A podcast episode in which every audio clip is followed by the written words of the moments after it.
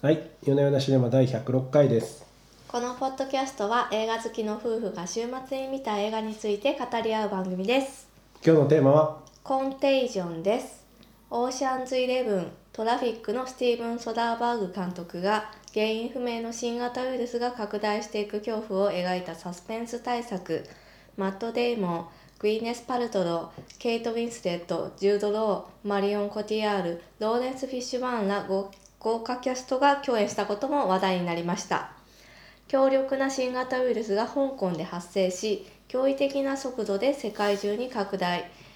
米国疾病対策センター CDC は危険を承知で感染地区にドクターを送り込み世界保健機構 WHO はウイルスの発生源を突き止めようとします。というお話です。あなるほど。そこで、そこで。しますはいはい。えっと、まあ、この映画2011年？何でしたっでしたっけ？けそのくらい前の映画なんですけど、いやまあ、やはり今見直すべき映画かなと。今まさにね新型肺炎が流行っているという中でうん見直すとかなりリアルに、めっちゃ怖い。はい響く映画でございましたね。そうですね。そうですねなのであの今アップルのね映画ランキングの上位に来てるっぽいです。いやーこれでも見直すといいと思いますよ、はい。すっげえ怖いしでなんかあと学びもあるじゃないですか。途中でそのフェイクニュースみたいなのうがん。拡散して、うんうん。なんかよくわからんホメオパシーみたいなのにうん人が集まるとか、うんうん。まさにね今ねトイレットペーパーがないだろう、そうそうそう。なんだろうなんかこうその SNS、まあ、この頃はブログだったのかもしれと、ないですけど、うん、ブログと YouTube の走りみたいな感じみですね。たいなね。そう。今も SNS で Twitter で拡散して買い占めが起こったりとか、人々がですねこう噂によってパニックを起こしてしまうっていうような、でこう社会が分断されていくっていう様子を描いている映画であって結構このだいぶ前の映画だけれどもまさに今を予言したような映画になっております。学びがありますよ。学びがありましたね。最初はこうウイルスが怖いんですけどだんだんこそう人が怖いってねそう。怖いのはウイルスではなく人間であるっていう。素晴らしい学びですね。まあ、ウイルスも怖いんですけどね十分。うん。うーんそうですね。なんか、そのヒステリー状態を起こした人たちっていうのはやはり恐ろしいですねっていう、まあそうですね、この映画だとねお店をうん、暴動でお店を襲って食料をねうん。買い集めるみたいなのうんがね、うん。起きてましたけどうん。ね一歩間違うとって感じありますからね。そうですね。一歩間違うと日本でもマスクの強奪とか起きるかもしれない、うん、でも実際事件ありますからねマスクの強奪事件とかあるの？いやあります。全然ありますよ。マスクをめぐって一般人が喧嘩したとかマスクが盗まれたとかもう全然ありますよ。マスクが盗まれてんの？全然あります知らなかったそれ。あ今そうなんですよ。冗談で言ったのにそうなんだ。もうそうなんですよ。結構やっぱシャレになってないあれにならない。うん。あトイレットペーパーの強奪が発生してるっていうのを見ました、まあ大学構内かねらトイレットペーパーを勝手に取ってくるとまあねそういう、まあ、日本なんでねまだこう激しい暴力ではなくてそういう小悪党みたいなうん。感じで住んでいるところはあるのかもしれませんけどまあとはいえなんていうかね。根も葉もない噂にうん騙されて民衆が動いて、うん。で一一歩そういうふうに風向きが動くとやっぱりどうしても自分だけ損するわけにいかないのでうん。やっぱり買わなきゃってなっちゃういやー力学私もがねね買わなきゃって思っちゃいますよ、ううん。ん、思っちゃいますよね。うん。力学トイレットがペーパー買わなきゃって思っちゃう。そうなんですよね。バカバカしいと思いつつももし本当になくなったらとかいう。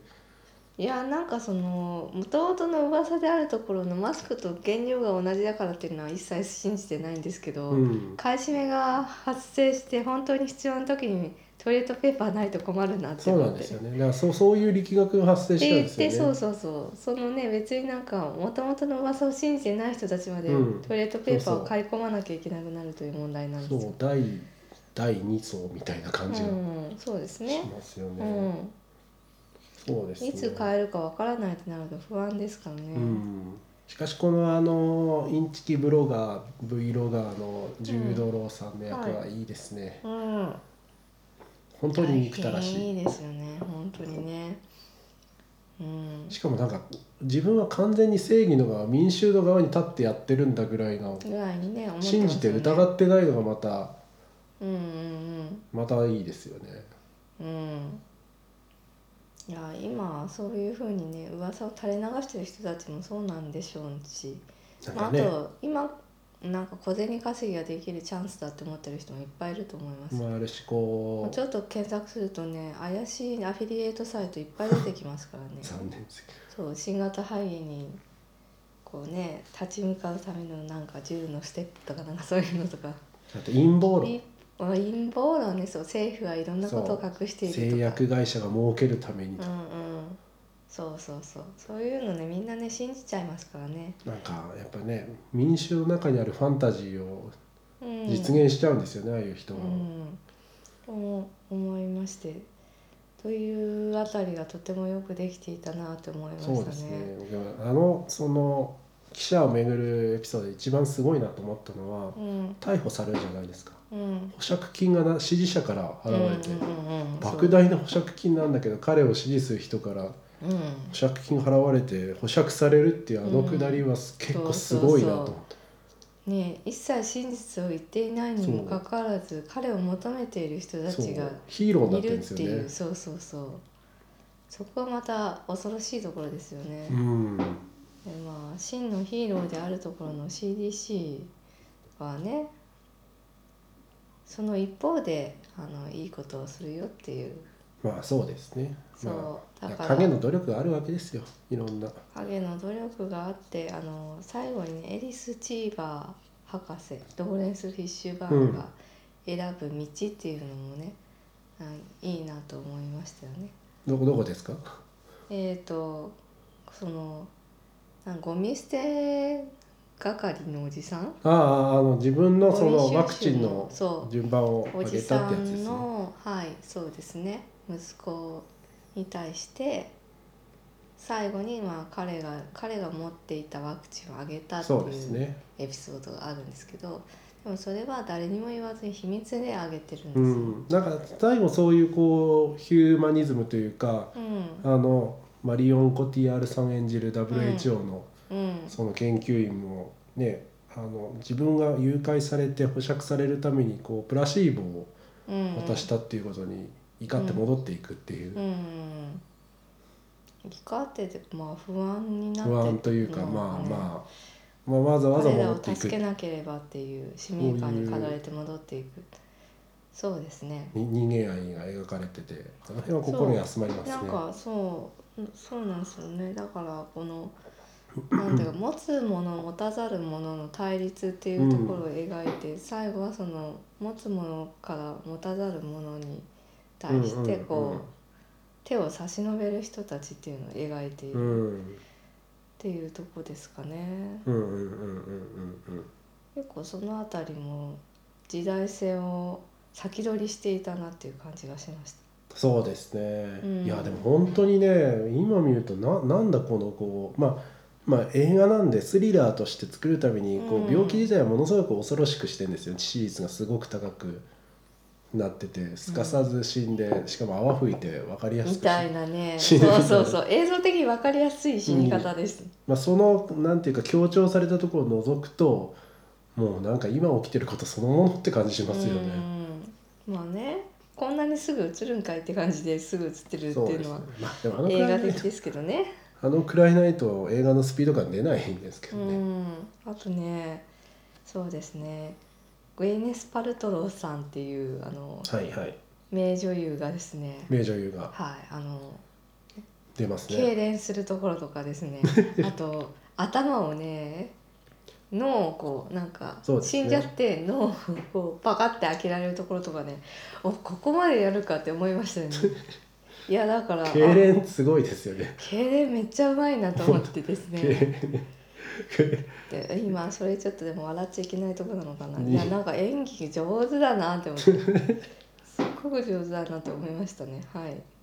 まあでもそうですね。そのものものづくり的な観点で見ると、なんかよくできてますねこれ。そうさっきねちょっと言ってたんですけど編集がまた上手だよね上手ですね。はい。あのね切り方、まあ、撮影の仕方はとっても上手。そうですね。やはりソーダーバーグさんがキレキレです。キレキレですね。オープニングの10分ぐらいですごいこうテンポが良くて引き込まれますよね,、引き込まれますね。でえなんだろう？なんだろうって思ってうん。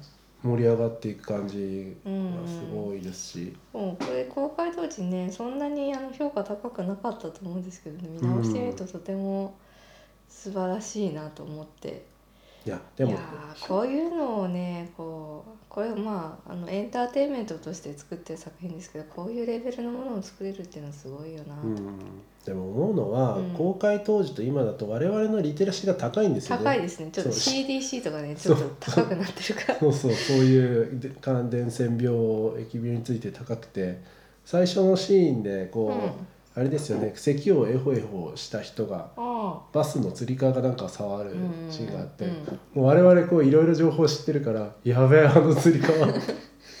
そうなんかね彼らがいろんなものを手で触っているっていうことが気になっちゃうんですよ。そうそう。いう演出がされてるんですけどそうはっそんなところで無謀無造作に置いちゃってみたいな、いやその9年前とかにあのオープニングでつり革を触るシーンを見ても何とも思わなかったと思うんですよ。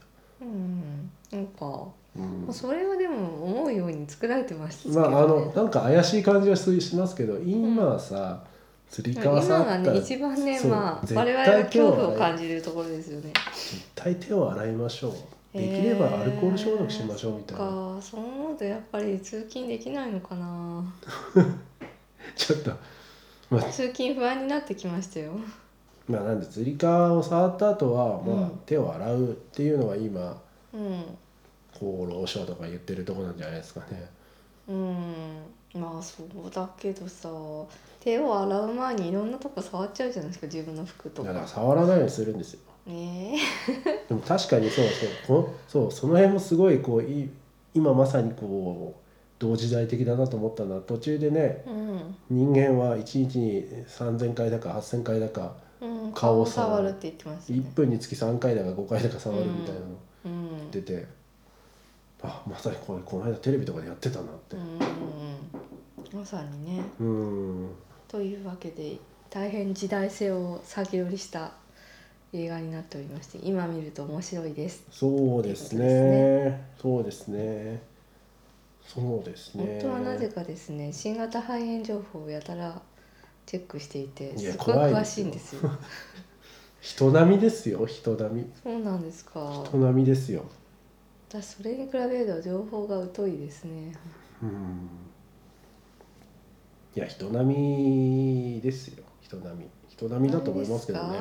そうですか。いやそのくらいちゃんと、うんあれですよ。手洗いうがい、うん。はい。まあ、まず手洗い。はい。とまあなんでこれはコロナウイルス対策の番組じゃないんで ここのパートあまり長くしませんけれども、はいまああの僕らが言うというかそのしかるべきサイトを見てくださいと。うん。思いました。まあでもあれですねこうなんかさっきインタビューとか見ててうん言ってましたけど、これはあのスリラーだと。うん。あのモンスターがウイルスのスリラーだって言ってて、あまあうん。確かにそうだなと思って、うんうんうん。なかなかね敵が特定されないまま人が。見えないっていうところがね、また恐怖ですよね。そうですね。そういうところはありますよね、うん。そうですね。スリリングで教訓に満ちてて情報インフォーマティブだってジュード・ローがインタビューインタビューで言ってて。うん。まさにそうだと思いますよ。うん。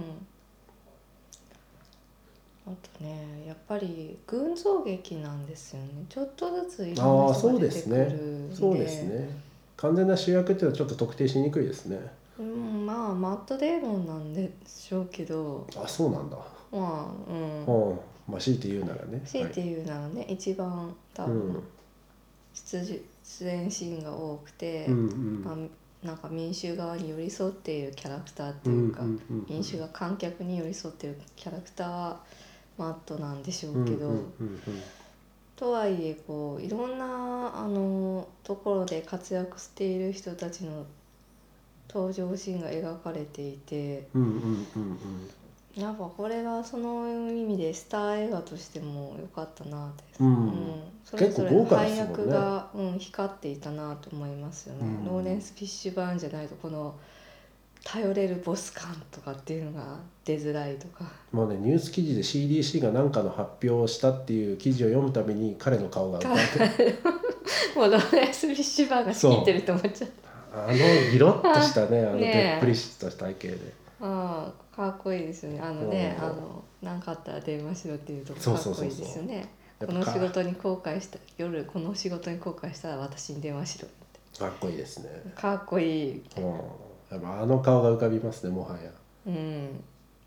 うん、そうですね、まあ、群像劇で思ったのはそのどこかのそのマリオン・コティアールの登場シーンでうん。WHO は疫学者が何かを送ったって言ってこう足から足から出てくるようなシーンがあった記憶があって歩く歩くシーン。うん。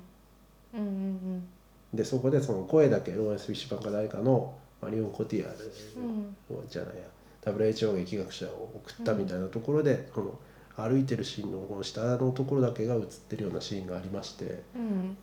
なんかこうオーシャンズでブラピが登場するかのような、あー。あなるほどね。そういう感じがしたなって、確かに。まあ、ソダーバーグなんでねついつい思っちゃうんですけど。まあそうですね。その脚本講座に行っててのれんを開けてさっと出るってやつですね。何ですかそれ。それをそういうらしいんですけど。何ですかそれ。つまりこう印象的な登場のさせ方をするっていうところです。先に足元だけ映すあとか。でーその後でバッて顔を映すみたいなのだと印象的になるんですよねな。のれ。んそののれんおでん屋さんとかそういうやつみたいなこうその人の噂話でカツカツ歩くシーン。あそうそうそうそうそうんそな感じ。まさにそれよくあるでああすみません。え通知が来ちゃってごめんなさい。うん。うん。いや良かったですよね。本当にその切り替えとかシーンのあの編集とかすごくいいですね。やっぱソダバーがいいですね。うん。いやーソダバウさんやっぱりねなんか器用貧乏なんですけどえーちょっと褒めるかと思ったら ちょっとディスってきましいたね、やあのねすんごい上手なんですよ。はいはい。上手なんですけどなんだろうな。テクニックだけがこう鼻についちゃう感じっていうのか。あそうですか。なんていうかなんか歴史に残る名作みたいな感じじゃないじゃないですか。僕は思うんですけどはもうちょっと違う意見があって、あはいすっごい分かりやすいドラマチックな演出ってあんまりしないんですよね。うん。なんか崖から落ちてうん。人がやってきて、うん。パズーとシータが手を取り合うみたいな。まあそれそれ早尾さんしかいないじゃないですか。はい まあそういう分かりやすい。そういうのはないんですけど、のではない。はい。一個一個のなんかシーンの切り替えとか絵の作り方とか非常に繊細にできてると思いますよ。まあ思いましたね。ちょっとね編集が上手だなって思った、うん。切り方あのインサートの仕方あそうそうそう。れなのすごく上手ですね。声だけを残して次のシーンに行ったり次のシーンが先に入って声うだけ、んそしたらやっぱり映像作家映画作家だなっていうふうに思いましたよね。うん。映像で全てを語ることができる。うん、うん。器用器用貧乏というわけじゃなくて器用貧乏っていう言い方があまりまあ失礼だったかもしれないですけど なんかいろんなところがまあ上手だなっていうふうにも毎回感心させられるなって思ってます。うん。うんそうですね。なんか印象に残ったシーンとかありますか？印象に残ったシーンはねミッチさん。ミッチどれだっけ？マットデーモン。マットデーモン。マット・デーモンが奥さんのこのデジカメを取り出してああ後半のシーンですね。写真見るんですよ。で、はいはい。その写真見てそこで初めてこうおえつをするっていうところがあって、であの娘が下にいてねうん。娘が「パパ来て」みたいなの言って。プロムなんですよね。そう。家でねプロムプロムが外でできないから家学でプロ校ムナイト休校中なんでね。そうそうそう。まさに今ね。まさには全国の高校生たちもそう思ってるかもしプロムれません日本にはプロムの習慣プロムはないですよ。ないけどまあ卒業式ないなうん。みたいな悲しいそうそう。感じじゃないですか、まあそれでで娘に呼ばれてその時にこう泣いてるんだけどなんか今泣いててデジカメ持ってるんだけど今カメラを探してるんだって言って何で言ってましたね。もないふりをして返す。これ素晴らしいなと思ってですね。これはメモりますね。メモりましたか？メモりましたよ。メモりましたか？うん。これ素晴らしい印象的な使い方でなおかつその後のあの奥さんになぜ移ったのかっていう経緯が描かれるくだりに出てくるうん。シェフがですね、出てくるんですよ。出てきましたね。あちゃんとなんか観客にそれを伝えるっていう役割もあってちゃんとあの、二重にね役目を果たしているああそういえばそうですね。だからしっかりと構成されてますよね、で、うん、最後すごいポンポンポンポンってこの伝染病がどこから始まったかっていうのがうん、映るんですけど。そうそれもね上手だなって思ったのはその奥さんが働いている会社の伐採によって森が破壊されてでそこの森にいたコウモモリが。ひらひらひらって飛んできて豚に、うん。となんか接触してその豚を食べたたあ食べたっていうか豚を料理していたシェフから移ったということうんなんですよ。つまり何を言いたいかというとその資本主義社会が壊した生態系によって自分たちの首を絞めてるってい因果応う報ですよっていうみような。たいなねそういうところもちゃんと描かれていましなるほど。だて。から結局その、うん。そのあの病気自体も、うん。まあその人のね工場を建てたことによる影響でっていうのもあるしパニックも人が起こしたものでやはり怖いのは人だという、という映画ですね。あこれは学びですね。これはまあだからなんか現代社会を取り巻くいろんな問題っていうのをちょっとずつ入れ込んでるわけですその貧富の差とかこ確かにね。う、。はい、先進国と後進国いつまでもワクチンがもらえないうんみたいな,、なんかアメリカとなんだっけフフランス？ランスだけでうん独り占めしようとしてるみたいな話もあったわけじゃないですか、うんうんうんうんうんうん。そうですね。みたいなね。そういろんな問題をはらんだ映画になっておりましたよ。SNS の問題とかね。そうですね。フェイクニュース、イクニュー YouTube ス競争みたいな。はい。危ないですね。そうそうそう。危ないですよ。はい。ということであのみ今まさに見ていただくといいかなといううん映画だったかなと。学びになった映画でございましたはいね。ネットフリックスとかにもあるのでお気軽に見れるかなと思います。はい、他大体言い言いたいことは言えましたか？うん、やっぱりねそのアカデミー賞とか取ったこってり映画じゃなくても素晴らしい作品はあるうん。あと素晴らしいのとやっぱりこうなんか我々の感度が高いっていうのもやっぱりまあ同じ話してますけど今。うん。あ今あの、うん。病気に対して。そうそうそうそう。そっちかいいんでうん。まあ、両方あると思います。映画としても完成度非常に高いと思いましたし。はい。思いましたね。はい、そうですね。あのスリラーとしても純粋にた、えー、とかなり純粋に面白いです、ね、純粋に面白いので、うん。まあそうですね。見ていただくといいかなと思います。うんうんうん。はい今週はこんなところでしょうか。はいありがとうございました。ありがとうございました